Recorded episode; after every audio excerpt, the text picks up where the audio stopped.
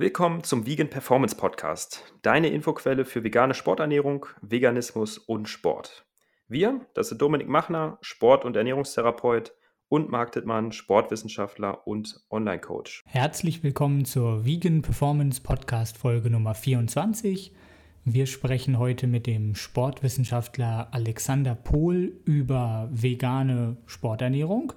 Er hat nämlich dort ein Paper veröffentlicht zur veganen und vegetarischen Sporternährung, wo er einfach mal alle Erkenntnisse zusammenfasst. Das heißt, das Ganze passt auch zu unserer Folge mit David Buchmann, wo wir ja auch über den aktuellen Kenntnisstand zur veganen Sporternährung gesprochen haben. In dem Paper von Alex geht es dann tatsächlich eher um den molekularen Einfluss einer veganen Ernährung im Sport und wie sich das eben dann auf die sportliche Leistungsfähigkeit auswirken kann. Das heißt, wir werden viel mehr in die Tiefe gehen, viel mehr in mögliche Mechanismen, wie es da eben Unterschiede geben kann. Wir werden darauf eingehen, wie sich eine veränderte Makronährstoff- und Mikronährstoffzufuhr auf die Leistungsfähigkeit auswirkt.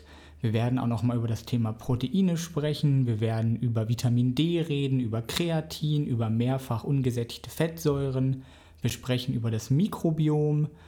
Alex erzählt uns dann auch von seiner Doktorarbeit, die er gerade in Hildesheim schreibt, wo es eben auch um vegane Sporternährung geht. Und von daher ist das jetzt einfach wirklich nochmal so ein Deep Dive in den aktuellen Forschungsstand zur veganen Ernährung. Und dementsprechend, ja, wünsche ich dir einfach viel Spaß beim Hören. Dieser Podcast wird unterstützt von TrueVie. T-R-U-E-V-E-E. -E. Groovy bietet vegane Supplemente für ein gesundes und sportliches Leben. Dazu zählen essentielle Aminosäuren, Vitamin D und K2 mit Bio-Olivenöl und Algenöl mit den bei veganer Ernährung empfohlenen Omega-3-Fettsäuren EPA und DHA. Mit dem Code Podcast15 erhältst du außerdem 15% Rabatt auf deine Bestellung. Herzlich willkommen, Alex. Cool, dass du da bist. Vielen Dank erstmal auch vorab, dass du dir die Zeit hier heute genommen hast. Erzähl mal kurz, wie geht's dir? Und danach kannst du ganz gerne mal schildern, wer du bist und was du machst, damit unsere Zuhörenden auch ein bisschen Background haben zu dir. Ja, äh, vielen Dank für die Einladung. Ähm, der bin ich natürlich sehr, sehr gerne gefolgt. Ähm, zu mir, ja, ich bin Alexander Pohl. Ich bin wissenschaftlicher Mitarbeiter an der Universität in Hildesheim. Äh, dort habe ich auch studiert im Bachelor und im Master. Und aktuell promoviere ich dort eben in dem Bereich vegane Ernährung und körperliche Leistungsfähigkeit. Und ähm, ja, zusätzlich dazu äh, bin ich noch in der Berufspraxis und betreue die U17 von Hannover 96 als Athletiktrainer. Ja. Sehr, sehr spannend. Vielleicht als kleine Ergänzung nochmal dazu oder als Hintergrund, wie wir uns überhaupt kennengelernt haben, wie das hier zustande gekommen ist. Vielleicht wissen es die ein oder anderen, ähm, Dominik und ich, wir haben ja auch in Hildesheim studiert und da haben wir uns äh, entsprechend kennengelernt und sind dann auch darauf aufmerksam geworden, dass du dich damit, beziehungsweise ihr euch jetzt allgemein in Hildesheim die Forschungsgruppe, die du auch nochmal dann erläutern kannst, das, den Forschungszweig, dass ihr euch da so ein bisschen auf die vegane Ernährung im Sport eben fokussiert habt. Und das hat uns natürlich dann auch sehr, sehr stark interessiert. Das heißt, wir kennen uns auch daher schon persönlich, auch wenn es jetzt schon ein paar Jahre her ist. Genau. Okay, dann ähm, erzähl uns doch mal so ein bisschen was wie du so zu dieser ganzen Thematik vegane Ernährung gekommen bist. Äh, würdest du dich selber als Veganer bezeichnen? Also hast du einen veganen Lebensstil? Ernährst du dich in Anführungsstrichen nur vegan? Wie ernährst du dich? Spielt ja eigentlich keine Rolle, aber das ist ja schon mal auch interessant, da zu wissen, wie man da, da hinkommt. Mhm. Ähm, also tatsächlich bin ich selber nicht vegan, ähm, sowohl vom Lebensstil als auch von der Ernährung. Dazu gekommen bin ich durch einen sehr guten Freund, der ähm, sich äh, damit auseinandergesetzt hat und mir dann die China Study empfohlen hat. Und ich habe irgendwie das Gefühl, dass das das Buch ist, das alle dazu bewegt hat, erstmal sich über das Thema Gedanken zu machen.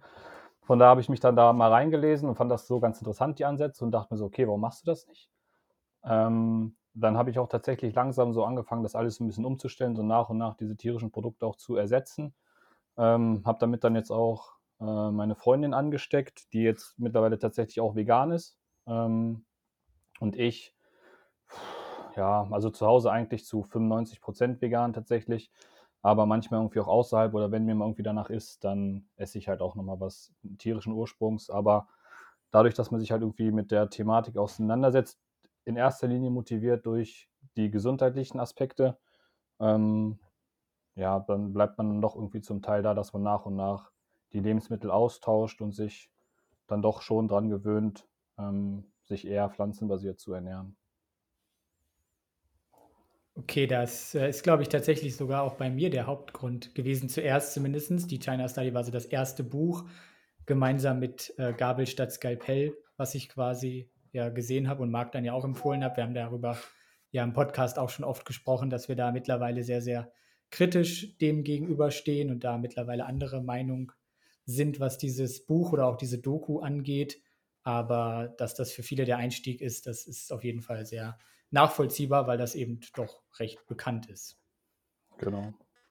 Hat sich ja dann, glaube ich, an der Uni auch so ein bisschen rumgesprochen, oder? Also Dominik, wir waren da ja recht radikal in der Kommunikation, haben das ja versucht auch in den Seminaren und irgendwie an alle anderen so mitzugeben und dann auch ja mit Dozenten und sich da uns darüber auszutauschen. Ich glaube dann auch das Buch mh, hm, von Dr. Jakobs, Der Weg des genussvollen Verzichts, was ja auch so ein ja, Fachbuch, wenn man so, äh, ja, kann man ja schon so sagen, für Ernährung eben ist das ging da ja, glaube ich, auch rum. Dann haben mehrere, glaube ich, gelesen und das äh, war dann, denke ich, auch für viele Hintergrund, sich damit näher zu beschäftigen. Ne? Mhm. Ich dachte, das hätte vielleicht auch bei dir einen Grund, äh, war nee, so ein Aufhänger. Nee, aber das hat mir dann äh, Eddie empfohlen. Der hatte das ja dann, äh, ich glaube, auch im, im, Austausch mit einem von euch beiden. Genau. Dann, genau, dann hat er sich das zugelegt und dann hat er äh, mir das mal geliehen. Ich hatte das dann bei mir geparkt, aber tatsächlich dann keine Zeit oder Priorität gefunden, das zu lesen. Aber ich kenne das Buch auf jeden Fall, aber ich habe es selber noch nicht gelesen. Ja, ist eigentlich ganz spannend, dass sich dann so in Hildesheim irgendwie so eine Art vegane Sportbubble entwickelt hat. Äh, mit, mit uns beiden, mit äh, Eddie, den du da gerade ansprichst, mit Edgar Dorn, meinst du richtig? Genau. Genau, dann mit dir äh, und auch mit ähm, Sebastian Gehlert dann. Da kannst du ja jetzt vielleicht ein bisschen zu erzählen, weil wir haben dich ja auch nicht umsonst eingeladen. Wir haben ja dein Paper quasi gelesen, wo, wo ich auch sehr begeistert war, dass das aus der ja, veganen Hildesheimer Bubble quasi da gekommen ist, weil es auch ja, ein Paper ist, was so nicht gibt, quasi anderswo, denke ich. Ähm, das heißt, erzähl uns einfach mal von dieser Forschungsgruppe, die sich da eben jetzt mit der veganen Sporternährung beschäftigt. Wer ist da alles beteiligt? Ähm, und dann kommen wir eben dann später auch zu dem Paper. Mhm. Ja, also diese Forschungsgruppe äh, ist tatsächlich, da bin ich der, also ich würde es jetzt nicht als Forschungsgruppe bezeichnen, aber es ist halt das Forschungsprojekt, was meiner Dissertation dient. Das heißt, ähm, alles, was irgendwie in dem Bereich Ernährung und Sport bei uns in Hildesheim gerade passiert, dient meiner Promotion. Ähm, und dadurch, dass Sebastian Gehlert mein Doktorvater ist, ähm, ist er da thematisch dann beiläufig auch mit verhaftet wobei er halt natürlich den äh, Schwerpunkt und seine Stärke in der Trainingsanpassung, speziell auch in der molekularen Signaltransduktion und äh, der daraus resultierenden Anpassung hat. Deswegen findet man auch in dem Review eben einen kleinen Abschnitt zu den ähm, zu den molekularen äh, Signalwegen, weil das so sein Steckenpferd ist und das eigentlich mal eine schöne Facette war, die dem Artikel dann irgendwie auch nochmal ähm, einen Neuheitswert, was Besonderes gegeben hat. Deswegen ähm, arbeitet er damit ähm, wobei mitarbeiten wird dem, glaube ich, gar nicht gerecht. Also er ist wirklich ähm, eine sehr, sehr große Hilfe, auch für mich in der Entwicklung, wie ich wissenschaftlich arbeite, wie ich über Inhalte denke. Es wird alles präziser, wenn ich über etwas nachdenke. Deswegen ist es sehr, sehr hilfreich, dass er damit an Bord ist und mich betreut. Dann äh, haben wir sonst noch grundsätzlich eine Arbeitsgruppe, die auch generell jetzt auch in den ähm, vom Bundes Bundesinstitut für Sportwissenschaft geförderten Projekten mitarbeiten. Das ist dann der Frederik Schünemann, der auch jetzt ein neues Paper geschrieben hat, das jetzt schon akzeptiert wurde über ähm, die, ähm, die Berechnung von Energiesystemen und deren Beitrag beim Rudern, äh, was sehr, sehr interessant ist. Das heißt, der ist da mit an Bord, der unterstützt mich auch bei meinen aktuellen Untersuchungen, wenn es da mal Überschneidungen gibt. Und äh, so ein bisschen verhaftet mit ist auch die Käthe Bersiner, die die Artikel mal proofreadet und dann nochmal ein paar gute Ideen reinbringt, weil die da auch ähm, auf Zack ist und schon mal ein paar präzise Gedanken und, und Fragen mit reinbringt. Von daher sind wir da, glaube ich, ein sehr, sehr gutes Team, das sich sehr, sehr gut ergänzt durch die einzelnen Stärken. Hm, kannst du für unsere Zuhörer nochmal, die vielleicht nicht Sportwissenschaft studiert haben, ein bisschen das mit der molekularen Signaltransduktion erklären? Also was, so. worum geht es da ein bisschen laienfreundlich vielleicht? Ja. Ähm, also wenn wir es jetzt am Beispiel Krafttraining nehmen, ist ja so, wenn wir uns vorstellen, wir machen jetzt ein Krafttraining und daraus entsteht dann neue Muskulatur oder die Muskulatur wird größer. Das heißt, das sind ja dann quasi das ist eine physische Entwicklung, dass eben Proteine in den Muskel eingebaut werden. Jetzt ganz, ganz grob gesagt, dass der Muskel halt größer wird. Aber diese Prozesse müssen halt angestoßen werden. Und das heißt, da gibt es dann eben Reize, ob die mechanisch sind über das Training oder halt auch über Ernährung, über einzelne Nährstoffe, die dazu führen, dass eben die Information, dass hier Training passiert, in die Muskulatur quasi gebracht wird und gesagt wird, hier, ihr müsst jetzt zusehen, dass ihr größer, stärker werdet. Und dieser Botenweg dahin quasi ist so diese, äh, das passiert halt auf, auf zellulärer, auf molekularer Ebene. Also grundsätzlich unterscheiden sich natürlich die Ernährungsformen voneinander. Und ähm, ja, je nachdem, welche Ausrichtung die eigene Sportart hat, muss es natürlich dann spezifisch angepasst werden. Aber grundsätzlich lässt sich halt erstmal sagen, dass eine, eine je mehr pflanzlich basierte Anteile der Ernährung in der Ernährung eben oder in der Ernährungsform enthalten sind, desto höher ist der Anteil an Kohlenhydraten, äh, an Ballaststoffen. Ähm, Fette sind geringer vorhanden ähm, in einer pflanzenbasierten Ernährung zum Beispiel. Dementsprechend halt auch zum Beispiel die DHA, also die äh, mehrfach ungesättigten Fettsäuren oder eine, äh, eine Form davon. Ähm, bei Proteinen kommt es halt immer darauf an, was man gerade für eine Studie hat. Also ich habe eine sehr, sehr große Studie ähm, in mein Review inkludiert von Rizzo et al., ähm, wo kein signifikanter Unterschied, aber eine Tendenz einer geringeren äh, Proteinzufuhr bei Veganern ähm, erhoben wurde. Aber bei einer anderen Studie, die nicht ganz so groß war, aber trotzdem eine, eine sehr, sehr gute Endzahl, also eine sehr, sehr gute Probandenanzahl hatte, die haben halt einen ähm, signifikanten Unterschied, also eine signifikant geringere Proteinzufuhr in Veganern ähm, erkennen können. Ähm, das heißt, das ist so der Unterschied mhm. auf der Makronährstoffebene. Das heißt, was die Zusammensetzung ähm, betrifft, gibt es schon Verlauf durchaus Unterschiede. Bei pflanzlicher theoretisch mehr Ballaststoffe, könnte. tendenziell weniger Protein, Und weiß man nicht ganz so genau, variiert haben von wir, Population zu Population. Und Mikronährstoffe haben wir potenziell auch ein paar. Wobei man dazu auch sagen muss, dass auch die Omnivora die empfohlene Tagesdosis halt nicht äh, decken oder nicht erreichen. Ne, das heißt, sie sind beide insuffizient ähm, wobei halt die Veganer eben signifikant noch weniger zu sich nehmen. Und ja, ein wichtiger, ja, wichtiger Nährstoff in dem Sinne für, für sportliche Aktivität, speziell für Kraftsport, wäre auch das Kreatin, das eben auch nur in Fleisch zu finden ist, in ganz, ganz kleinen Anteilen, auch in, in Milchprodukten, aber halt ähm, überwiegend in Fleisch und dementsprechend ist es dann bei äh, Vegetariern oder Veganern auch eben deutlich weniger in der Ernährung drin. Ähm, und dadurch gibt es halt auch Unterschiede. Mhm.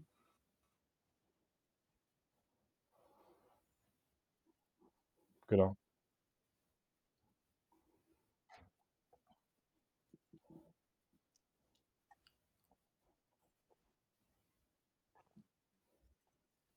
Genau. Genau.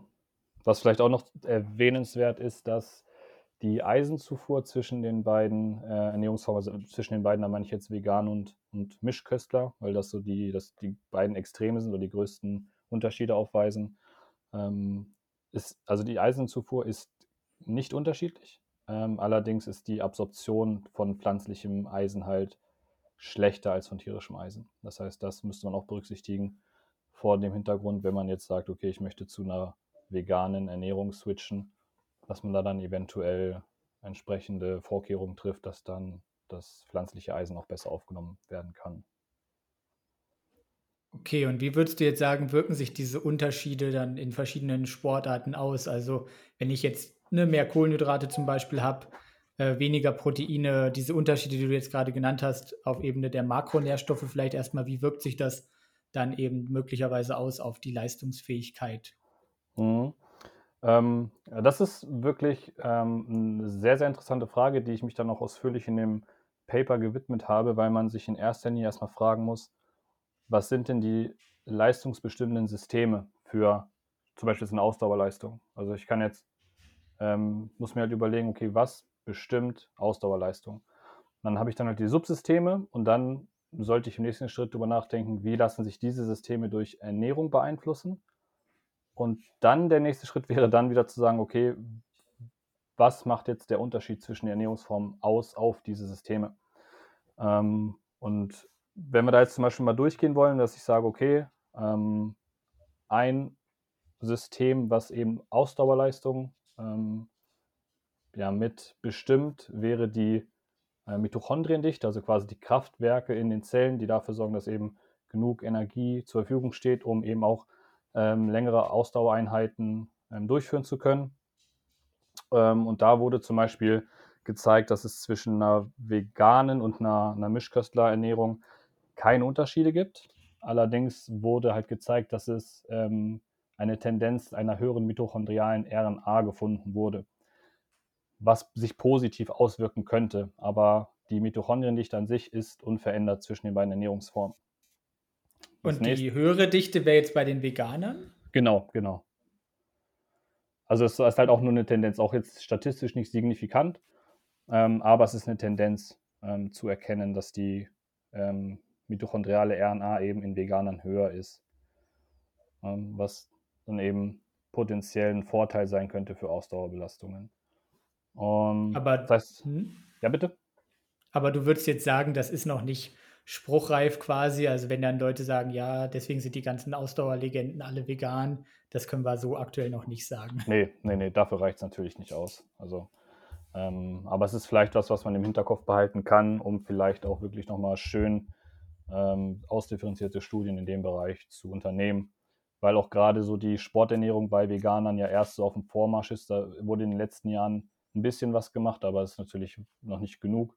Äh, da gibt es halt noch viel, viel Potenzial, um Sachen herauszufinden.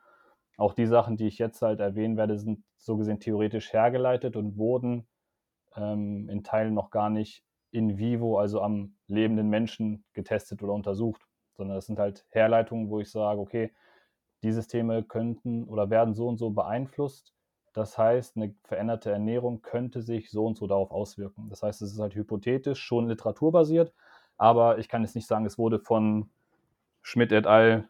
Äh, untersucht und ähm, so dann eben festgelegt oder festgestellt. Vielleicht kannst du Alex nochmal kurz erklären, warum Mitochondrien für Ausdauer wichtig sein können. Ich denke, das wissen auch nicht alle, so in ein, zwei Sätzen, dass man weiß, warum das ein relevanter Faktor ist für Ausdauerleistungsfähigkeit. Ja, okay, genau. Also in den Mitochondrien wird quasi Energie mhm. mithilfe von Sauerstoff gewonnen. Und das ist jetzt langfristig die die ergiebigste Form, um Energie eben zu gewinnen. Und ähm, je besser die Mitochondrien arbeiten, desto länger kann ich in einer gewissen Intensität halt auch meine Leistung bringen. Ähm, wenn ich jetzt zum Beispiel sehr, sehr viele Mitochondrien habe, dann kann ich zum Beispiel eine 5 Kilometer Strecke schneller laufen, als wenn ich weniger Mitochondrien hätte, weil die eben ähm, mehr Energie halt liefern können. Das heißt, durch Training wird das mehr einerseits und andererseits ist die Ernährung da womöglich auch interessant. Aber das kann man eben noch nicht so genau sagen, woran das auch liegt. Ne? Genau. Also primär lässt sich, der aktuelle Kenntnisstand ist halt, dass Training eben der, der wirksamste Reiz ist ähm, und dass die Ernährung nur speziell ist auf die ähm, Mitochondrien ähm, scheinbar eine untergeordnete Rolle spielt. Genau. Und deswegen ist es halt wichtig, dass man sich vorher überlegt, welche Aspekte haben dann eben den Einfluss auf die Leistungsfähigkeit, dass ich sage, ähm, es sind Mitochondrien, ja, aber auf der Ebene macht die Ernährung aktuell, das ist der Kenntnisstand, nicht viel. So, da muss man halt weiter gucken, was sind noch für Systeme ähm, ink äh, inkludiert, die ähm, durch Ernährung beeinflusst werden können. Okay, wie sieht das bei den ähm, Proteinen aus? Was gibt es dafür? Einflussfaktoren, wie wir eben sagen können, eine vegane Ernährung unterscheidet sich dann eben von einer mischköstlichen Ernährung zum Beispiel. Wenn wir jetzt über Proteine sprechen, dann finden wir uns natürlich dann wieder in dem Bereich des Krafttrainings oder der Kraftleistungsfähigkeit wieder, ähm, weil Proteine ja in erster Linie die Bausteine der Muskulatur sind. Das heißt, wenn ich viele qualitativ hochwertige Proteine zuführe, dann habe ich da tendenziell ein größeres Potenzial, um Muskulatur auszubilden. Und qualitativ hochwertig bedeutet, ähm, also ein, ein, Protein besteht ja aus einzelnen Aminosäuren, das sind so die Bausteine und je nachdem, wie die zusammengebaut sind, haben wir halt ein Protein. Und da gibt es halt essentielle Aminosäuren, die wir aufnehmen müssen und nicht essentielle, die wir im Körper selber herstellen können. Und äh, die tierischen Proteine haben einen höheren Anteil der essentiellen Aminosäuren. Und Untersuchungen haben auch eben gezeigt, dass diese essentiellen Aminosäuren wichtig dafür sind, dass neue Muskulatur aufgebaut werden kann. Da spricht man ja immer von dieser Muskelproteinbalance, dass man sagt, ähm, wir haben einen Aufbau und einen Abbau und wenn wir halt Muskulatur aufbauen wollen, sollte der Abbau höher sein. Und es gibt halt zwei Stimuli oder zwei Reize für den Aufbau. Das wären zum einen Training. Wenn wir allerdings nur trainieren und dann kein Protein zuführen, dann geht auch gleichzeitig der, der Abbau hoch. Und dann kommen wir in eine negative, ähm, ein negatives Gleichgewicht und bauen eher noch Muskulatur ab. Das heißt, wenn wir Krafttraining machen, müssen wir Protein zuführen. Das heißt, in dem Zusammenhang spielt die Ernährung beim Krafttraining eine sehr, sehr große Rolle. Ähm, ähm, speziell die essentiellen Aminosäuren. Und das ist jetzt auf rein physiologischer Ebene, dass eben die Bausteine sind für Muskulatur. Und wenn wir dann noch ein, ein Stück tiefer reinschauen, wenn wir wieder über diese Botengänge denken, vom Training bis zur Anpassung, also diese molekulare Trans äh, Signaltransduktion, äh, da haben wir die Aminosäure Leucin, ähm, die zum Beispiel auch den Masterregulator für Kraftanpassung eben ähm, stimulieren kann. Das bedeutet, ähm, dass wenn ich jetzt mich vegan ernähre, und da ist es tatsächlich so, dass die Veganer signifikant weniger Leucin zu sich nehmen, ähm, dass das eine Überlegung wäre, wenn ich ähm, supplementiere, ob ich nun ähm, wirklich alle essentiellen Aminosäuren hinzufüge oder ob ich sage, ich fokussiere mich jetzt auf Leucin, ähm, weil das eben nochmal eine, eine übergeordnete Rolle in der, in der Anpassung hat. Kann man denn sagen, dass diese tendenziellen Nachteile, die du jetzt aufgezählt hast, mit der Proteinzufuhr zum Beispiel oder auch Kreatin, im Krafttraining, dass das dann auch in der Praxis sich zeigt, anhand von weniger Kraftaufbau, Muskelaufbau? Wie ist da so der Kenntnisstand? Mhm. Ähm, also die aktuelle Studienlage zeigt, dass sich sowohl, also dass sich Veganer und Mischköstler in der Kraft nicht voneinander unterscheiden. Also da gibt es keine konsistenten Erkenntnisse zu. Es gibt in den einzelnen Untersuchungen mal den Beinstrecker, der bei den Veganern stärker ist und mal äh, den Beinbeuger, der dann mal bei den Mischköstlern ähm, besser ist. Das ist jetzt aber nicht, wo ich sagen kann, okay, äh, also ich würde jetzt nicht behaupten, dass eine vegane Ernährung dich besser im Beinstrecker macht, sondern das ist halt einfach mal in, in einer, in von, ich habe jetzt 14 Studien in meinem Review zum Beispiel, von 14 Studien ist es eine Übung, wo Veganer zum Beispiel besser sind.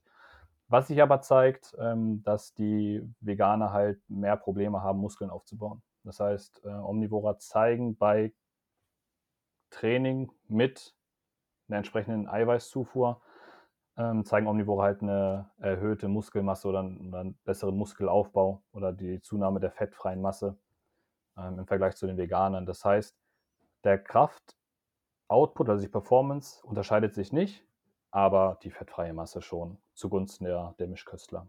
Kann man das der erniedrigten Proteinzufuhr zuschreiben oder sind da andere Faktoren, die noch eine Rolle spielen, die man vermutet, warum das so ist? Ähm, das ist eine, eine gute Frage. Es gibt ja immer diese ähm, Empfehlungen, wie viel Protein man zu sich nehmen sollte. Ähm, die weichen ja je nachdem, wo man es nachschaut, auch voneinander ab. Ähm, wenn wir jetzt über, also eine vegane Ernährung scheint ja ausreichend dafür zu sein, um die Muskulatur zu erhalten, um die Leistung auch zu erhalten. Ähm, ich denke aber auch, ähm, dass es noch andere Faktoren sein können, rein theoretisch, die halt eben auch Kraft mit ähm, bedingen oder Kraft mit fördern. Ähm, da geht zum Beispiel sowas auch wie, wie Vitamin D mit rein, das eine Rolle spielt beim, äh, beim, bei der Kraftanpassung. Ähm, oder ähm, ja, die neuromuskuläre Ansteuerung auch, wobei das eher auch ein Schwerpunkt des Trainings ist. Ähm, da hat sich auch bisher ähm, gibt es keine Studie, die zeigt, dass die äh, neuromuskuläre, also das Zusammenspiel von, von Gehirn und Muskeln dass sich das durch eine äh, Ernährungsintervention in irgendeiner Form verändert. Äh, was da untersucht wurde, jetzt nicht direkt, dass sie die zwei Ernährungsformen verglichen haben, aber die haben jetzt zum Beispiel ein, äh, die Ernährung mit Leucin angereichert und das hat eben zu keiner Veränderung geführt. Ähm, dadurch, dass wir einen Unterschied von Leucin ähm, als elementaren Bestandteil der, des Muskelaufbaus oder der Muskelproteinsynthese in einer omnivoren Ernährung eben haben, könnte man ähm, im übertragenen Sinn darauf zurückschließen, ähm, dass man sagt, okay, scheinbar gibt es da, was die Proteine angeht, keinen Unterschied in der neuromuskulären äh, Adaptation. Genau.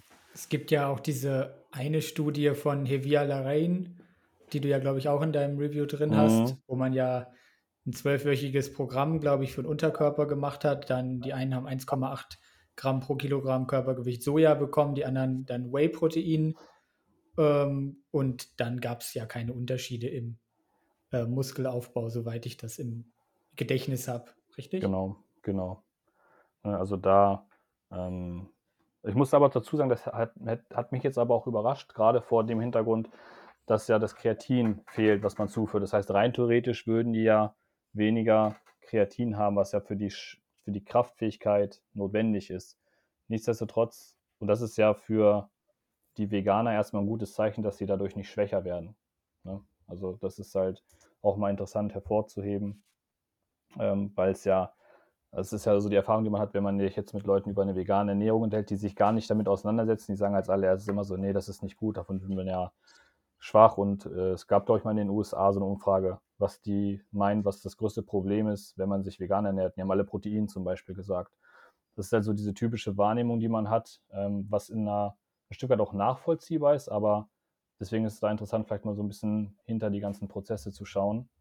Ähm, und obwohl es schein, scheinbar so ist, dass rein ernährungsphysiologisch die Veganer einen Nachteil gerade bei der Kraftleistung hätten, scheint es sich tatsächlich dann in der Praxis gar nicht so zu zeigen. Mhm. Wie ist das so im Ausdauerbereich? Sind die Veganer da im Vorteil, wie oft behauptet wird, oder macht es eigentlich auch keinen Unterschied? Genau, ähm, also auch da wieder von der Theorie hergeleitet, ähm, weisen die Veganer dort einen Vorteil auf, ähm, vor dem Hintergrund, dass mit der ähm, mitochondrialen ähm, RNA, hatte ich ja vorhin schon, was eine Tendenz sein könnte. Das heißt, das könnte potenziell positiv sein.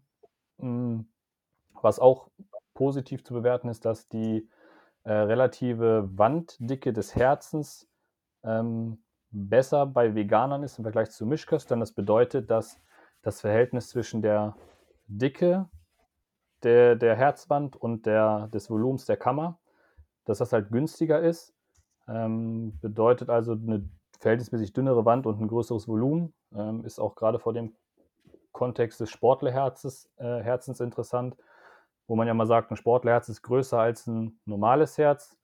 Das stimmt, aber da muss man halt auch bedenken, dass wenn ein Herz irgendwann zu groß ist, ist es halt pathologisch.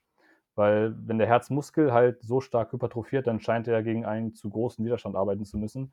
Das bedeutet, diese relative Wanddicke ist ein guter Marker dafür, dass wir ein schönes Verhältnis haben und ein passendes Verhältnis haben von Wanddicke und Herzvolumen. Ähm, und das wurde halt gezeigt, dass sich das bei äh, Veganern halt ja, positiver darstellt als bei Omnivoren und ähm, die Epithelzellen der Blutgefäße scheinen bei Veganern auch besser zu arbeiten.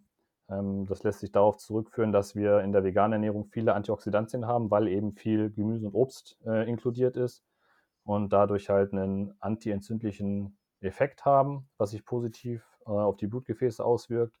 Gleichzeitig haben wir halt aber auch ein, ein besseres Fettsäureprofil, ähm, was eben auch der der Blutgefäßgesundheit dient. Von daher von der Seite aus hätten die Veganer wieder einen Vorteil, was die Ausdauerleistungsfähigkeit angeht. Ähm, und ein, ja, ein sehr, sehr theoretischer Nachteil, ähm, der wurde halt auch nur in einem äh, Reagenzglas quasi getestet, dass, ähm, wenn wir uns jetzt die Kapillarisierung anschauen, das heißt, Arbeit, die Muskulatur, die arbeitet, sollte ja optimalerweise durch kleine Blutgefäße, also durch Kapillaren durchzogen sein, damit eben die, die Sauerstoff- und Nährstoffversorgung bewerkstelligt oder gewährleistet werden kann. Es hat sich gezeigt, dass das Isoflavon Genistein, was ja in Soja vorkommt, ähm, die Kapillarisierung hemmt. Das heißt, rein theoretisch, wenn wir jetzt Veganer haben, die ja mehr Sojaprodukte, also mehr Soja zu sich nehmen als Mischköstler, könnte es in der Theorie einen negativen ähm, Einfluss auf die Kapillarisierung haben. Aber auch das wurde eben nicht äh, im Menschen in vivo, also äh, lebend getestet, sondern nur im, im Reagenzglas. Aber wenn man halt alles zusammennimmt, äh, manifestieren sich im Bereich der Ausdauerleistungsfähigkeit schon eher Vorteile für die, ähm, für die Veganer. Wenn man das allerdings dann auch testet, zeigen sich dort auch ähm, keine, keine merklichen Unterschiede. Ähm, nur dann, wenn man sich jetzt die relative V2 Max, also die die äh, maximale Sauerstoff, den maximalen Sauerstoffumsatz anschaut, ist der relative ähm, Sauerstoffumsatz bei den Veganern häufig besser, aber auch nur, weil die ein niedrigeres Körpergewicht haben als Omnivore in der Regel. So, das lässt sich halt zeigen. Und dadurch, dass es halt ein Relativer ist, der eben die Sauerstoffaufnahme und das Gewicht in Relation setzt, ist es dann natürlich auch einleuchtend, dass bei Leuten, die dann eben weniger wiegen, dass der Wert dann halt besser ist. Ja, also an sich haben wir eben so ein paar theoretische Unterschiede, die sich dann da zeigen lassen könnten, wo es eben dann In-vitro-Studien gibt oder es gibt Ideen dazu, aber einmal ist es nicht untersucht und auf der anderen Seite in der, in der richtigen Praxis zeigt sich das halt oft dann auch nicht. Ich würde jetzt keinem von Soja abraten, nur weil ich da möglicherweise eine geringere Kapillarisierung habe. Dafür ist Soja als Proteinquelle viel zu toll und hat auch leckere Lebensmittel zu bieten. Deswegen, das, da muss man halt ein bisschen vorsichtig sein. Ne? Wir, wir tauchen jetzt ab in die Mechanismen, aber in der Praxis ist das alles noch nicht so relevant genau. vielleicht. Genau.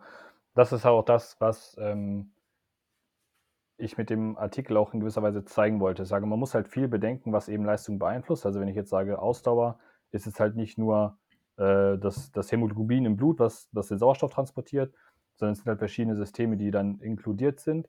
Nichtsdestotrotz, äh, weil es irgendwo mal was untersucht wurde, müssen wir halt schauen, was passiert tatsächlich in der Praxis. Und da zeigt es sich halt wirklich so, dass es da keine Unterschiede gibt. Also ist jetzt der, der meiner Meinung nach der, das, das Argument des, der verringerten Leistungsfähigkeit kein Argument, mit dem man jemand davon abraten könnte, sich vegan zu ernähren. Aber andererseits kann man auch nicht sagen, hier, du hast die und die Vorteile, deswegen solltest du dich jetzt als Sportler vegan ernähren, wie es ja auch teilweise passiert. Genau. Also das, also keine der beiden Aussagen lässt die aktuelle Studienlage zu. Von daher ist es da auch interessant, mal ein bisschen spezifischer ähm, reinzuschauen und neue Fragestellungen und, und Studiendesigns zu entwickeln, um da vielleicht noch ein bisschen mehr Spezifität reinzukriegen, um dann noch genauere Aussagen treffen zu können. Ja. Glaube ich, ein wichtiger Hinweis an der Stelle nochmal, dass man jetzt nicht, wenn man das Ganze hört, sagt, oh, so viele Kleinigkeiten, die ich beachten muss, dass man anfängt, irgendwie ins Mikromanagement zu gehen, wenn die Grundlagen überhaupt nicht gedeckt sind, wenn man es nicht schafft, regelmäßig trainieren zu gehen, wenn man es nicht schafft, seinen Energiebedarf zu decken und solche Sachen, die eben wichtig sind, konsistent umzusetzen. Deswegen dafür nochmal Dankeschön, dass du das ergänzt hast, dass hier nicht irgendwer anfängt und sagt, ich meide jetzt Soja, weil das die Kapillarisierung, die Durchblutung vermindern könnte. Dazu neigen Laien nämlich häufig, wenn man mal irgendwo was aufgeschnappt hat. Wir kannten jetzt auch so ein Beispiel mit den Antioxidantien im Krafttraining. Da hatte mal jemand das als Tipp gegeben, dass man das tun kann, Vitamin C-Supplementierung nach dem Training, weil es so minimal mehr Kraftsteigerung gezeigt wurde in einer einzigen Studie. Mhm. Und äh, das sind immer so Sachen, die, glaube ich, viele Leute auch verunsichern können. Ja, ja, absolut. Es ist wichtig, davor zu warnen. Ja. Okay, jetzt haben wir ja quasi die Frage mit der Proteinzufuhr und der sportlichen Leistungsfähigkeit schon geklärt an sich. Ähm, wie ist das denn beim Vitamin D? Da hast du ja auch ein eigenes Kapitel zu in deiner, in deiner Arbeit. Vitamin D ist ja so ein ne, kritischer Nährstoff, eigentlich hauptsächlich über Sonneneinstrahlung, wird er selber gebildet. Mischköstler führen den noch in einem höheren Maße zu, aber auch nicht bedarfsdeckend. Ähm, was gibt es da für Einflüsse von Vitamin D auf die sportliche Leistungsfähigkeit und welche Relevanz hat das dann in den verschiedenen Ernährungsformen? Mhm. Ähm, Vitamin D ist tatsächlich ein Nährstoff, der mich in seiner äh, Vielseitigkeit tatsächlich äh, überrascht hat. Das hatte ich vorher gar nicht so ähm, bedacht.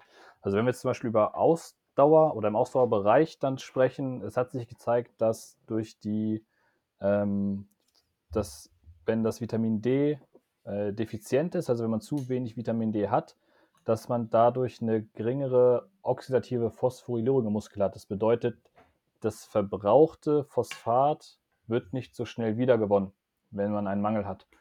Und auf der anderen Seite hat sich gezeigt, wenn man Vitamin D supplementiert hat, dass die oxidative Kapazität der Mitochondrien verbessert ist. Bedeutet, dass die Mitochondrien einfach effizienter arbeiten konnten. Ähm, was interessant ist. Ähm, und wenn wir uns jetzt doch mal die Wirkung von Vitamin D jetzt im, in Bezug auf das Krafttraining anschauen, das heißt, ich ordne das jetzt immer direkt den, den Beanspruchungsformen zu, damit es vielleicht fürs Verständnis leichter ist. Ähm, sobald wir die aktive Form von Vitamin D, also die 1,25, ähm,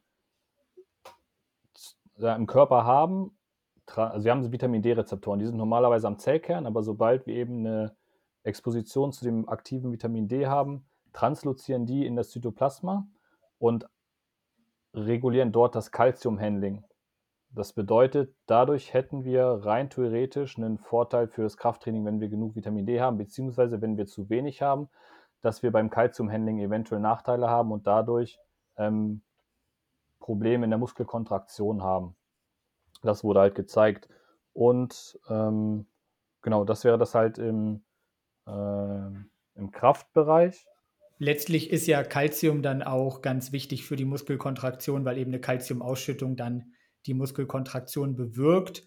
Und deswegen gehst du jetzt einfach davon aus, ne, wenn ich mehr Vitamin D habe oder ausreichend Vitamin D, dann habe ich eben eine verbesserte Kalziumausschüttung möglicherweise, eine verbesserte Muskelkontraktion. Das könnte sich theoretisch auf die Kraftleistungsfähigkeit zum Beispiel auswirken. Das wäre jetzt so der Hintergedanke da, oder? Genau.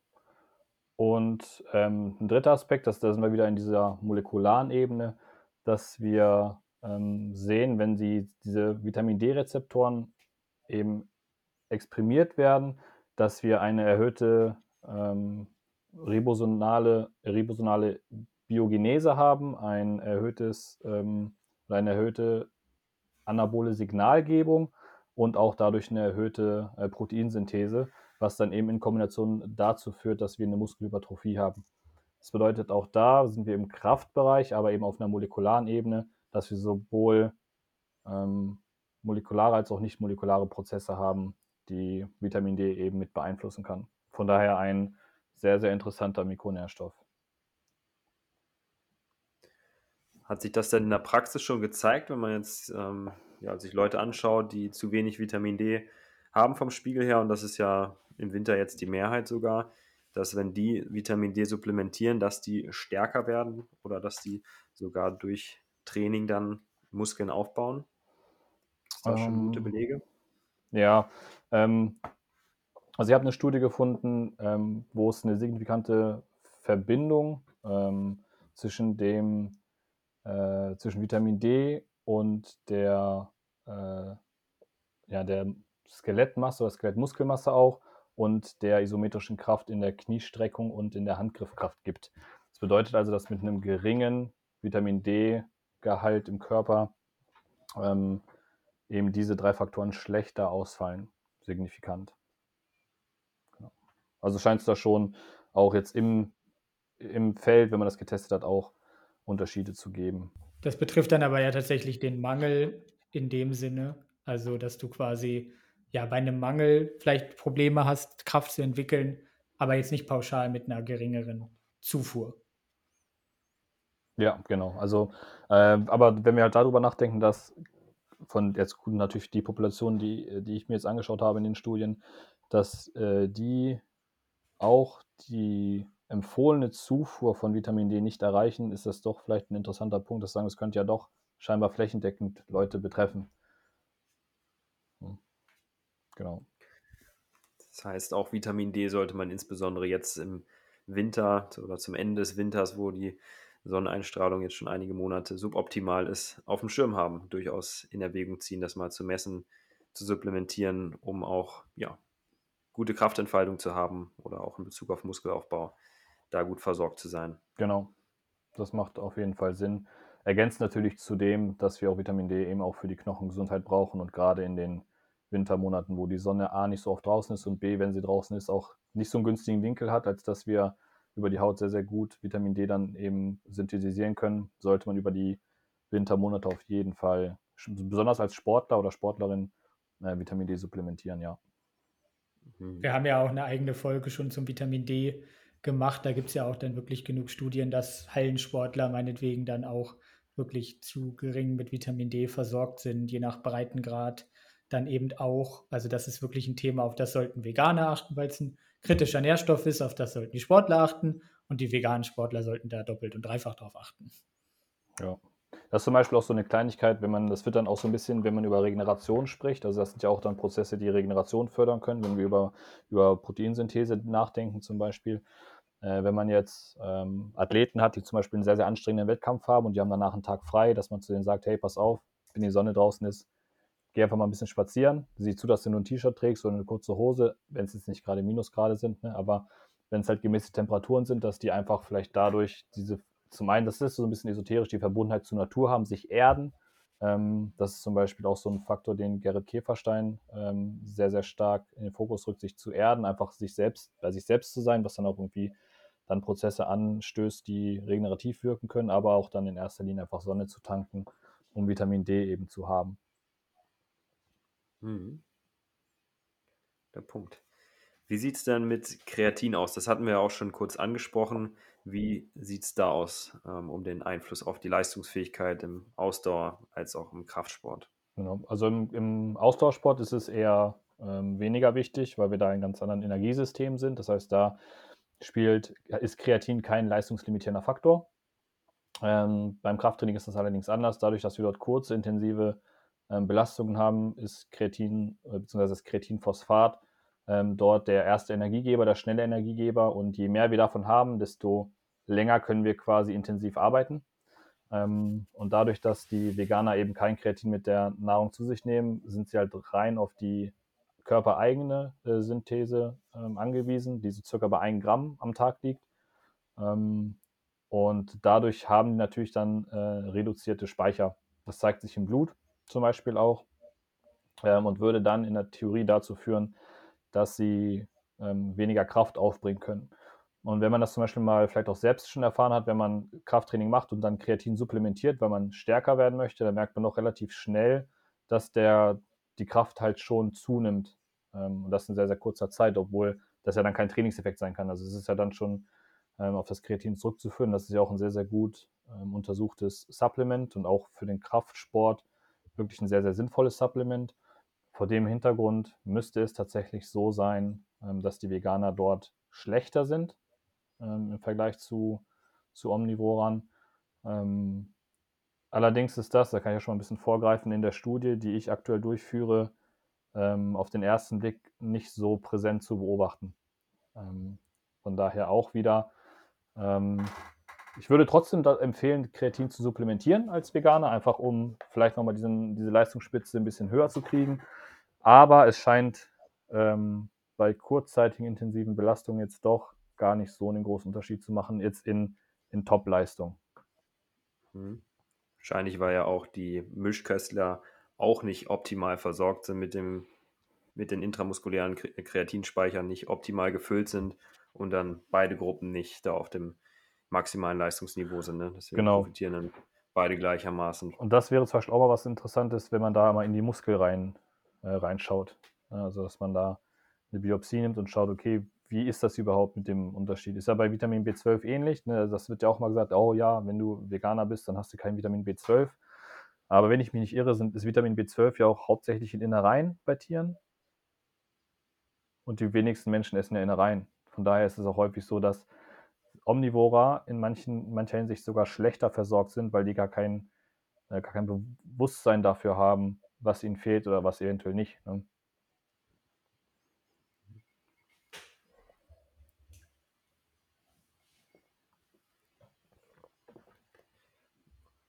Wie sieht es denn mit ungesättigten Fettsäuren aus? Was haben die dann für einen Einfluss im Sport? Hm. Äh, also grundsätzlich sind die erstmal wichtig für die Zellmembran, dass die gebildet werden können. Ähm, direkt für den Sport, also eine direkte physiologische Wirkung, ähm, ist erstmal schwierig auszumachen. Äh, wenn wir jetzt als, über Fett als Energieträger ähm, reden, da haben wir, auch wenn wir jetzt nicht übergewichtig sind, genug äh, gespeichert, als dass wir eine Ausdauer, ähm, eine Ausdauerleistung mit reiner Fettverbrennung ewig lange durchführen können. Das heißt, da würde ich erstmal sagen, dass die, die Fette erstmal keine leistungslimitierende äh, Rolle spielen, direkt als, als, ähm, als Brennstoff.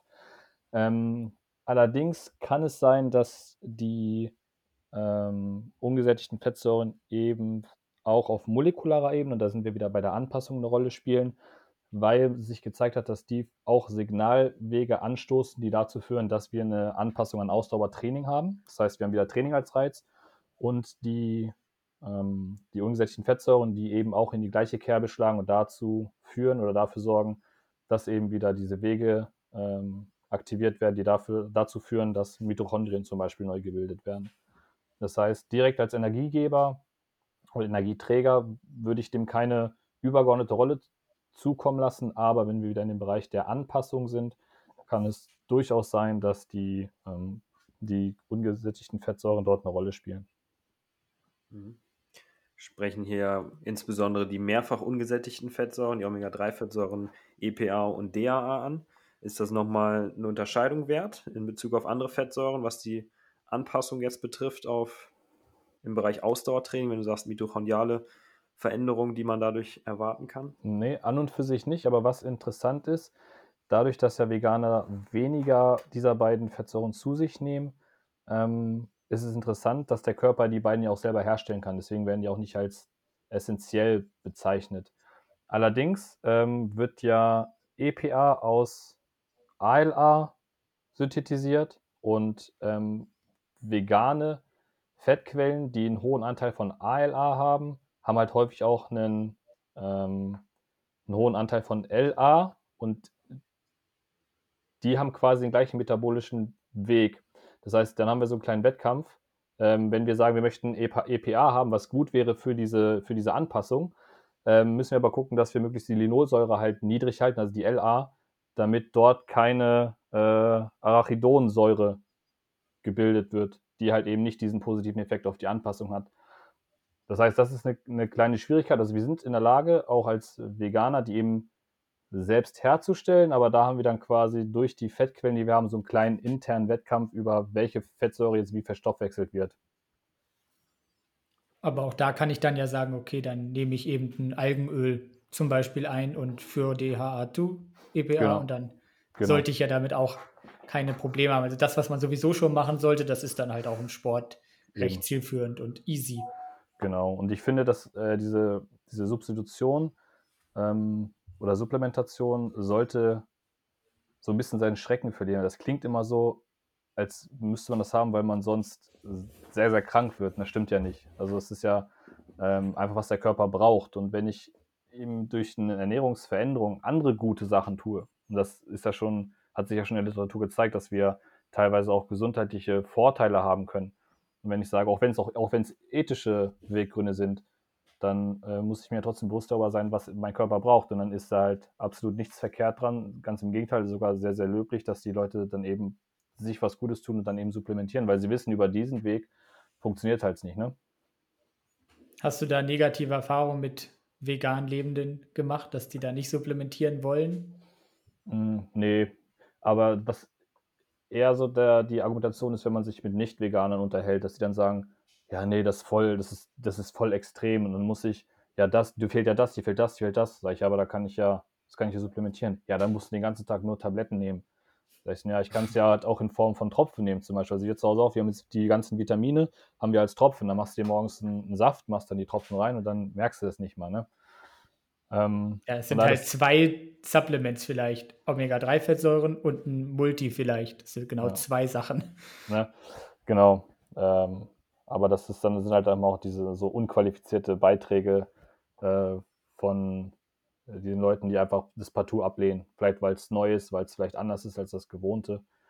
Aber sonst, also die Veganer, die ich kenne, die haben das schon auf dem Schirm, dass sie was supplementieren müssen, weil denen sonst was fehlt. Und die sind auch okay damit. Das ist dann halt das, was notwendig ist dafür, dass sie eben diesen Lebensstil gewählt haben. Und das ist ja, das ist ja absolut okay. Da kommt natürlich auch oft noch das Natürlichkeitsnarrativ mit rein, was finde ich für beide, beide Seiten gilt. Also das erlebe ich immer wieder so, ja, nee, das ist ja unnatürlich, Supplements zu, zu nehmen, deswegen kommt die vegane Lebensweise für mich nicht in Frage. Oder aber auch die, die intern sagen, ja, nee, ich versuche das alles über Lebensmittel abzudecken. Ich äh, gucke, dass ich für die kritischen Nährstoffe ganz besondere Lebensmittel zu mir nehme, dass ich auf keinen Fall ein Supplement brauche, weil das die schlechtere Lösung wäre. Also ich denke, da gibt es auf beiden Seiten auch negative Beispiele. Ja. Gut, du hast ja oder ihr habt ja in eurem Paper auch das Mikrobiom angesprochen. Hat mich auch äh, überrascht und da habe ich mich natürlich auch gefragt, ob da vielleicht meine Masterarbeit, die ja auch zu dem Thema war, vielleicht durch äh, Sebastian, der ja auch mein äh, Masterarbeitsprof Vater war, da einen Einfluss hatte. Vielleicht kannst du da mal einen Überblick geben, äh, welchen oder was ist das Mikrobiom, erstmal so als Erklärung, wenn man es noch nicht weiß, und was für einen Einfluss könnte es da geben auf die sportliche Leistungsfähigkeit? Mhm. Also dadurch, dass die Idee mit dem Mikrobiom von Sebastian kam, sehe ich jetzt ganz stark den Link zu deiner Masterarbeit. Also scheint das tatsächlich ihn dazu äh, geleitet haben, das mit reinzunehmen, weil er zu mir meinte, so, ja, schon nochmal mit dem Mikrobiom, das könnte auch nochmal interessant sein. Von daher dann jetzt äh, nachträglich nochmal vielen Dank an dich für den Input. Ähm, genau, das Darmmikrobiom ist halt super interessant, ähm, weil ja, äh, also reden wir ja von dem, von dem Milieu im Dickdarm, ähm, wo ja Vitamin, nee, wo eigentlich ja nur äh, viel Flüssigkeit eben aus dem Ernährungsbrei gezogen wird. Das heißt, die Nährstoffverarbeitung läuft ja eigentlich schon im Dünndarm ab. Ähm, nichtsdestotrotz haben wir halt wirklich eine Vielzahl von Bakterien, eben das Darmmikrobiom im Dickdarm, die dann auch da irgendwelche Aufgaben äh, vollziehen. Und das Interessante ist, es gibt halt welche, die Proteine fermentieren, die eben noch nicht äh, verdaut wurden, oder aber Kohlenhydrate oder beziehungsweise Ballaststoffe, die der, der, Körper, der menschliche Körper ja nicht an sich äh, ver, ja, verwerten kann. Das heißt, die werden ja eigentlich, kommen oben rein, kommen unten dann erhitzt wieder raus. Ähm, aber im Dickdarm durch diese Bakterien können diese, die Ballaststoffe, die wir bis dahin nicht verstoffwechselt haben, in sogenannte kurzkettige Fettsäuren umgewandelt werden. Die können als Energiequelle für den Körper dienen. Ähm, bis zu 10% des täglichen Energiebedarfs können die decken, sagt man. Und der andere Vorteil ist, dass wir da auch wieder eine Aktivierung dieser Signalwege haben, die dazu führen, dass wir Mitochondrien bilden. Das heißt, rein theoretisch können wir durch eine hohe Ballaststoffzufuhr und eine vegane Ernährung hat ja eben einen hohen Ballaststoffanteil, signifikant höher als eine Mischkost, könnten wir dadurch wieder so einen weiteren kleinen äh, Auslöser haben für die äh, mitochondriale Anpassung. Ähm, auf der anderen Seite, und das gilt jetzt aber auch nur systemisch, jetzt nicht speziell auf Anpassung oder auf Leistung, sondern auch um körperliche Gesundheit, ähm, haben wir dort dann einfach ein angenehmeres Milieu. Das heißt, wir haben weniger entzündliche Stoffe, die dann, weil die Darmwand leichter zu durchdringen ist, ähm, wenn man eben ein schlechtes Mikrobiom hat, zum Beispiel wenn man sehr, sehr viel unverdaute äh, Proteine im Darm hat, ähm, haben wir dann halt so einen Shift äh, in dem Darmmikrobiom, der dann negativ zu bewerten ist, was dann dazu führen kann, dass eben die ähm, Darmwand durchlässiger wird und dadurch dann auch Pathogene ähm, eben schneller ins Blut und in den Organismus kommen können. Das kann dazu führen, dass wir A, einfach eine ja, entzündungsfördernde Stoffe haben, die dann zirkulieren. Oder aber auch, und da sind wir dann jetzt wieder zu teilen im Bereich der sportlichen Leistungsfähigkeit, ähm, Signalmoleküle für den äh, Proteinabbau. Das bedeutet, wir haben auch einen systemischen Effekt, ähm, den wir über unsere Ernährung, über das Mikrobiom steuern können. Ähm, von daher auch wichtig zu wissen, ähm, dass man da halt auch schaut, wirklich viel Ballaststoffe zu konsumieren, um den, den Dickdarm halt ähm, gesund zu halten. Mhm. Also kann man auch da sagen, dass die Ernährung sehr indirekten Einfluss auf die Leistungsfähigkeit haben kann, in der Theorie zumindest. Genau. Dadurch, dass Ballaststoffe unter anderem, sonst auch noch Kohlenhydrate, Proteine, wenn die nicht verdaut sind, beziehungsweise die Ballaststoffe können gar nicht verdaut werden, die werden dann von den Bakterien umgewandelt und daraus entstehen dann ja auch wieder Produkte, die die Bakterien abgeben, die kann der Darm dann wieder aufnehmen, die gehen ins Blut und könnten dann theoretisch irgendwas machen, was unsere Leistungsfähigkeit auch beeinflusst. Das war auch so der Gedanke meiner Masterarbeit, dass durch eine erhöhte Ballaststoffzufuhr äh, innerhalb einer Intervention die Leistungsfähigkeit beim Fahrradfahren gesteigert werden kann. Mhm. Was kam bei raus? Aber das ist hochkomplex. Es kam zu einer signifikanten, ähm, zu einem signifikanten Anstieg.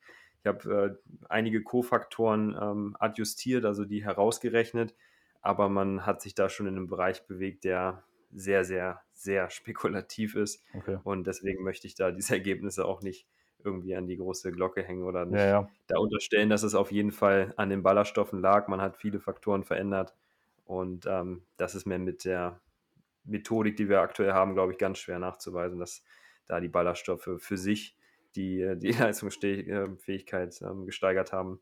Aber kann natürlich sinnvoll sein, wenn man vorher zu wenig aufgenommen hat, ähm, über vielerlei Mechanismen. Ich denke, das ist so komplex. Da ähm, können wir uns hier alle gar nicht reinbewegen. Ja, das ist halt auch immer die Herausforderung, wenn man äh, Ernährungsstudien macht, ne? weil also mhm. A, Ernährung ist sehr, sehr komplex und du hast halt auch gerade im Kontext Sport dann und ähm, hast du ja einfach so viele Faktoren, die eine Rolle spielen. Und dann musst du ja versuchen, alle anderen Faktoren zu standardisieren und nur diesen einen zu verändern. Und das ist gerade im Bereich Ernährung super, super schwierig. Wenn, wenn überhaupt möglich. Ja, weil das kannst du ja bis ins kleinste Detail aufdröseln, dass du dann sagst, selbst wenn du jetzt die Makronährstoffverteilung gleich hast, dann könntest du immer noch einen Schritt weitergehen und sagen so, ja, aber hast du auch geguckt, dass die Wertigkeit gleich bleibt oder hast du geguckt, dass die Aminosäureverteilung, also du kannst ja von klein in klein in noch kleiner gehen, ja. ähm, um dann wirklich eine präzise Aussage treffen zu können, gerade bei so einem kleinen äh, Faktor wie Ballaststoffen. Aber trotzdem finde ich, sind das Überlegungen und Untersuchungen, die man durchaus äh, mal wagen sollte, um einfach neue Erkenntnisse zu gewinnen. Ja, das betrifft ja auch die Gesundheit zum Beispiel und ähm, die Leistungsfähigkeit, das ist dann auch so eine Sache on top gedacht quasi. Und äh, wenn die Ballaststoffzufuhr dann höher wird als vorher oder sie vorher eben nicht die ähm, Empfehlungen, den Empfehlungen entsprochen hat, kann das ja auch ähm, auf jeden Fall gut sein. Aber ich denke, da sind klare Aussagen in dem Bereich noch, noch zu vage. Ne? Ja, auf jeden Fall. Okay, was würdest du denn sagen, ähm, welche offenen Fragen es noch so gibt, die du gerne beantwortet hättest? Äh, kennst du irgendwelche anderen Forschungsprojekte, andere Doktorarbeiten, die laufen? Hast du da irgendwie Kontakt mit Leuten? Kannst du uns ein paar Insight-Infos geben? Mhm. Äh, dazu erstmal. Ja, ähm, also die Insight-Informationen, die ich euch geben kann, ähm, die sind eigentlich gar nicht so Insight, aber das ist halt mein, ähm, meine aktuelle Untersuchung, die ich selber durchführe, ähm, wo ich eben, also die erste Arbeit war ja äh, eben das Review, wo ich das zusammentrage und fokussiere, was andere eben schon herausgefunden haben. Und ich möchte jetzt den nächsten Schritt eben selber Wissen generieren.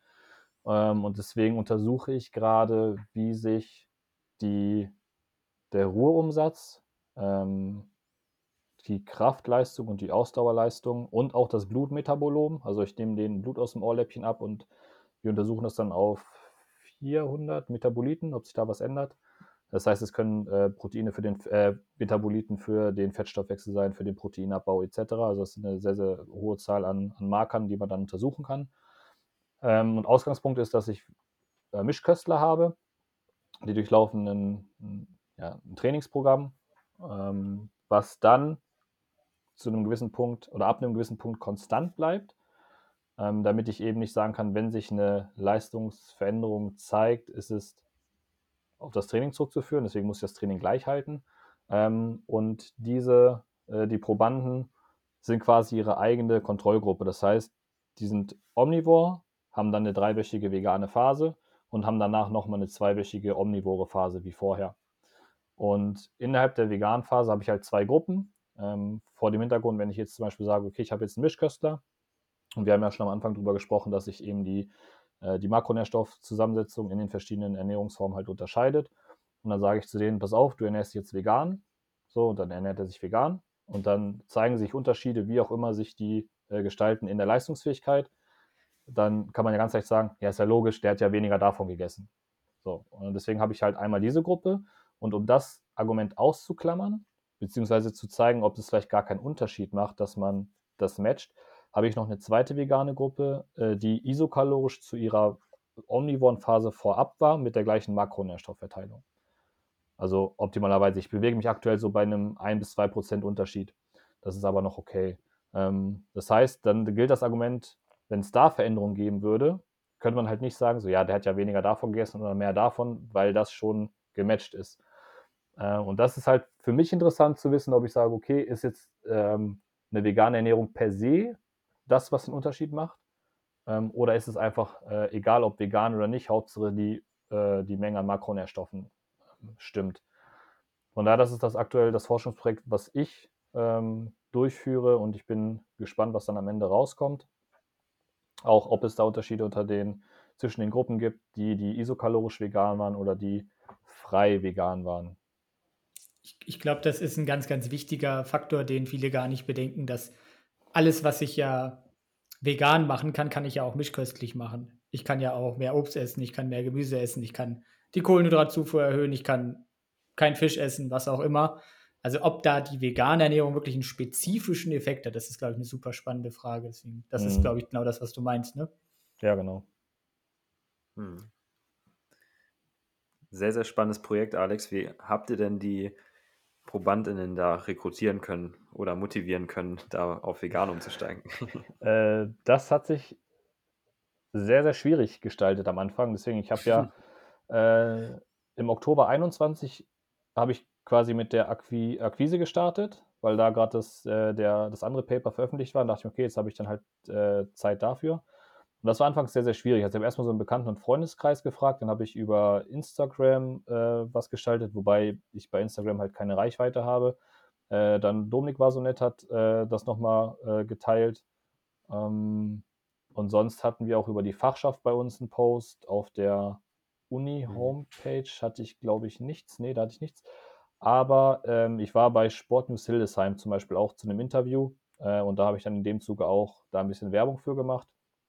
Und dann kamen so nach und nach die Interessenten rein. Äh, das, was mich am Anfang überrascht, aber beim zweiten drüber nachdenken eigentlich nicht mehr überrascht hat, war, dass die Leute, die sich gemeldet haben, häufig Vegetarier oder Veganer waren. Weil die natürlich ein Interesse daran haben, wie sich die Leistung verändert, wenn sie sich so ernähren. Ähm, und wenig Omnivorer überlegen sich, wie wäre meine Leistung, wenn ich jetzt vegan wäre? So, das passiert deutlich seltener. Ähm, ja. Deswegen ähm, habe ich einen Teil aus dem Freundeskreis, die dann quasi einen Freundschaftsdienst erwiesen haben. Ähm, ein Teil dann halt auch einfach externe, die Bock haben. Wir haben dann noch ein paar Studis bei uns. Ähm, da konnte ich dann in den Seminaren noch mal ein bisschen Werbung machen, weil es ja doch ganz interessant sein kann, einfach mal an so einer Studie teilzunehmen, um zu sehen, wie Wissenschaft denn funktioniert. Oder auch einfach, das Interessante ist ja auch für die, für die Probanden oder Probanden, die kriegen ja auch Leistungsdiagnostiken umsonst quasi. Ähm, mhm. Das ist ja für die anderen, für die einen oder anderen vielleicht auch äh, ganz interessant, ähm, die einfach wissen wollen, okay, wie leistungsfähig bin ich denn, unabhängig davon, dass sie kein Interesse daran haben, wie sich das verändert, aber dass sie einfach einen Status quo haben. Ähm, und dann, manche haben es auch als Aufhänger genommen, einfach mal eine Regelmäßigkeit im Training zu haben. Ähm, von daher lief es anfangs relativ mühsam an, mittlerweile läuft es echt gut sodass ich, wenn alles so läuft, wie es geplant ist und wie es aktuell läuft, dass ich dann Mitte des Jahres alle Daten erhoben habe und mich dann an die Auswertung machen kann. Mhm. Sagst beim nächsten Mal auf jeden Fall Bescheid, wenn du da noch Unterstützung bei der Werbung brauchst. Da können wir bestimmt noch ein paar Leute für dich mit akquirieren. Ja, sehr gerne. Aber wie es aussieht, Klopf auf Holz, ähm, habe ich noch genug im Köcher quasi, die nur darauf warten, anfangen zu können. Sind wir auf die Ergebnisse sehr gespannt. Okay, du hast gesagt, äh, ihr habt auch Biopsien genommen oder wie war das? Nee, nee, nee, das haben wir nicht. Wir haben nur. So. Das wäre mal interessant, um zu schauen, was denn im Muskel tatsächlich passiert. Äh, allerdings müsste man sich da dann natürlich eine sehr spezifische Fragestellung überlegen, weil doch der, äh, die Umsetzung einer Biopsie äh, deutlich umfangreicher ist, als wenn ich ein bisschen Blut aus dem Ohrläppchen nehme. Das heißt, da du sagst das den Leuten einfach nicht. Du sagst, mach die Augen zu und dann zack, kommt es. nee, ich meine auch, es ist logistisch, logistisch für uns. Ne? Wir brauchen ja einen Arzt, der das macht. Dann müssen die Proben erstmal. Gut, wir haben ja, also die, die Infrastruktur dafür haben wir. Wir bräuchten halt nur einen Arzt, der das macht. Äh, und dann muss das halt dementsprechend auch über äh, mit Trockeneis weggeschickt werden und dann muss da analysiert werden. Das kostet Geld und äh, deswegen. Ähm, ja, vielleicht Ethikkommission. Ethikkommission, ähm, vielleicht, wer weiß, der, das Ziel ist tatsächlich, dass wir äh, mittel- bis langfristig in Hildesheim sowas machen und vielleicht dann noch irgendwann im Kontext ähm, mit veganer Ernährung, wenn man da dann was Interessantes und Plausibles draus bauen kann. Würde ich mich auf jeden Fall für bereit erklären. Das ähm, schwebt, glaube ich, Sebastian schon ganz lange vor oder träumt da schon von seit mehreren Jahren, dass er Muskelbiopsien auch in Hildesheim machen kann. Ja, der, der will Leuten Nadeln in Beine stechen. Wenn man sich jetzt entscheidet, zu einer veganen Ernährung zu switchen und sich Sorgen macht um den Sport, vielleicht so ein, zwei Sätze, die du noch mitgeben würdest, ja. um da die Leistungsfähigkeit aufrechtzuerhalten.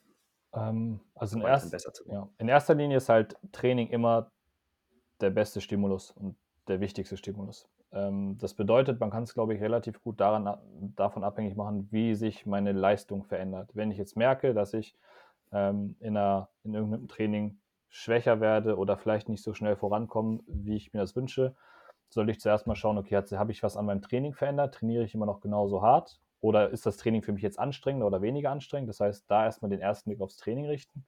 Wenn ich aber sage, okay, ich habe am Training nichts geändert, aber trotzdem merke ich, dass es irgendwie stagniert, dann wäre es auf jeden Fall äh, interessant, einfach mal über so eine kostenlose App zum Beispiel die Ernährung zu tracken, denke ich, um zu schauen, okay, wie sieht es denn aus? Ähm, Habe ich genug von allem? äh, ist mein, mein Kalorienbedarf zum Beispiel auch gedeckt. Den kann man ja ähm, relativ genau über verschiedene Formeln auch berechnen. Also klar ist es immer genau, wenn man es misst, ähm, aber manche, also die Formel, zum Beispiel die Harris-Benedict-Formel, die sehr, sehr häufig verwendet wird, die ist im Großteil oder in der, in der breiten Masse schon relativ genau. Ähm, und dass man da halt schaut, okay, decke ich diesen Bedarf überhaupt? Weil erfahrungsgemäß jetzt mit meinen Probanden ist es teilweise so, dass es, ähm, wenn ich jetzt welche habe, die zum Beispiel 3000 Kalorien in der Mischköstlerphase gegessen haben und dann ich den Veganen einen Plan schreibe mit 3000 Kalorien, die haben halt viel mehr Essen, das die essen müssen. Das heißt, ähm, das kann schon sehr gut sein, dass wenn ihr halt, wenn man dann umsteigt, dass man einfach zu wenig isst. Das heißt, in erster Linie würde ich sagen, Training checken, wenn da alles passt, Ernährung tracken, um zu schauen, ob eventuell einfach schon die Makronährstoffe fehlen. Und grundsätzlich, das hat jetzt nichts mit Leistung zu tun, kann ja aber damit reinspielen, dass ich regelmäßig doch beim Arzt vorstellig werde, einfach mal checke, was in meinem Blut ähm, ist, ob ich wirklich äh, überall im grünen Bereich bin. So, das ist natürlich nicht nur für Veganer so, sondern auch für Mischköstler, aber vor dem Hintergrund, dass wir tatsächlich ein paar Nährstoffe haben, die in der veganen Ernährung nicht so ähm, vorhanden sind, äh, da vielleicht nochmal ein Hinweis, um zu gucken, dass man einfach auch systemisch da gut auf Reihe ist. Ja, sehr wertvoll, vielen Dank. Ja, danke für die Einladung. Dieser Podcast wurde präsentiert von TrueV, vegane Nahrungsergänzung für ein gesundes und sportliches Leben.